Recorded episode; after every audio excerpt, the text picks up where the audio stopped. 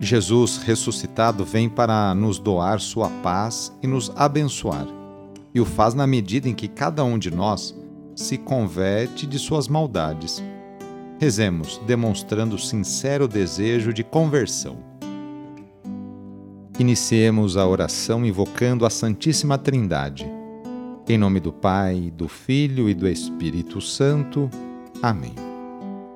Senhor nosso Deus, nosso Pai, nós cremos em vós, nós esperamos em vós, nós vos amamos, nós vos agradecemos este dia e vos damos graças porque estamos com vida.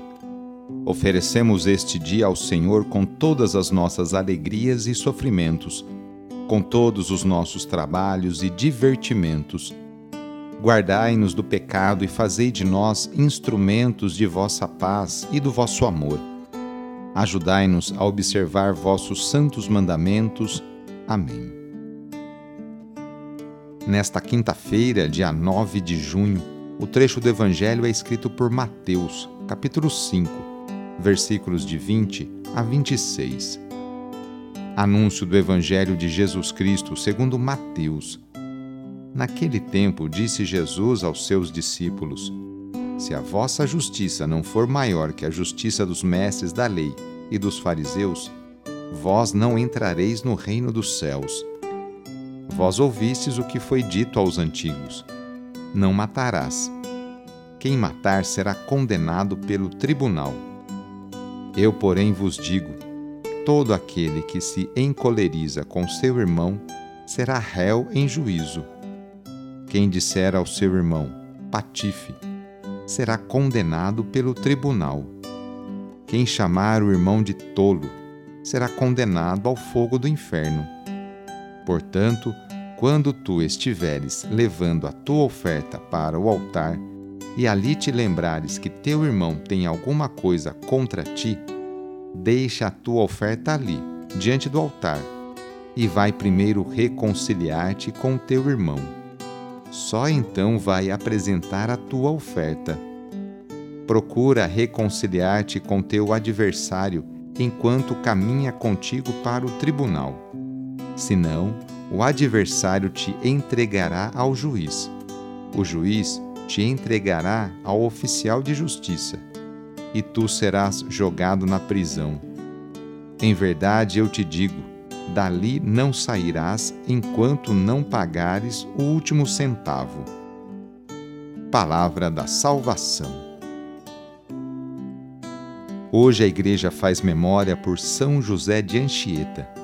Ele nasceu no arquipélago das Ilhas Canárias no dia 19 de março de 1534. Ainda adolescente, Anchieta foi enviado à Universidade de Coimbra em Portugal. Aos 17 anos, fez votos como religioso e entrou para a Companhia de Jesus, os jesuítas. Aos 18 anos, decide pela missão evangelizadora do Novo Mundo e inscreve-se para participar de uma missão aqui para o Brasil no ano seguinte. Em Salvador, Anchieta tem sua primeira tarefa: ajudar na organização do Colégio de Jesus Nesse mesmo ano, Anchieta visita pela primeira vez a aldeia de Heritiba, lugar onde vai encontrar no futuro seu repouso eterno. Anchieta segue para o litoral paulista.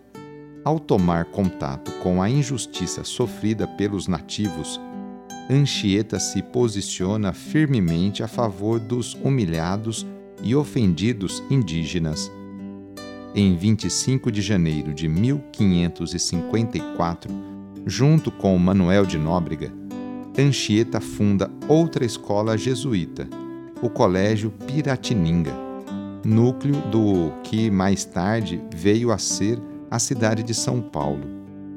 Em 1556, Anchieta recebe sua ordenação sacerdotal em Salvador, na Bahia. Logo depois, ele passa um período de tempo em Heritiba, entre os índios puris e tupiniquins. Foi autor da primeira gramática na língua tupi. Em 15 de agosto de 1579, a imagem de Nossa Senhora da Assunção, trazida de Portugal, é entronizada no Santuário de Heritiba. No dia 9 de julho de 1597, o velho sacerdote morre vítima de um acidente fatal ao tentar descer a escada da cela para socorrer um índio doente. O frágil e desengonçado adolescente lá da Espanha tinha se tornado um gigante em terras brasileiras. Era chamado de paizinho pelos indígenas. Agora é chamado de apóstolo do Brasil ele foi beatificado por São João Paulo II em 1980 e canonizado pelo Papa Francisco no dia 3 de abril de 2014. Hoje quero dar a bênção de São Brás, a bênção para a sua garganta.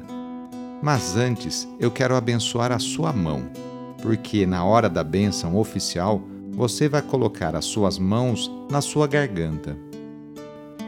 Abençoai, Senhor nosso Deus, pelos méritos de nosso Senhor Jesus Cristo, pela intercessão de Maria e de São Brás, abençoai as suas mãos. Fazei de todos nós uma fonte de bênçãos para aquelas pessoas que você se encontrar hoje. Amém? Assim seja. Em nome do Pai, do Filho e do Espírito Santo. Amém. Agora coloque as mãos na sua garganta ou se você tiver um filho recém-nascido ou uma filha recém-nascida ou ainda pequenininhos, coloque uma mão na sua garganta e a outra mão na garganta dele.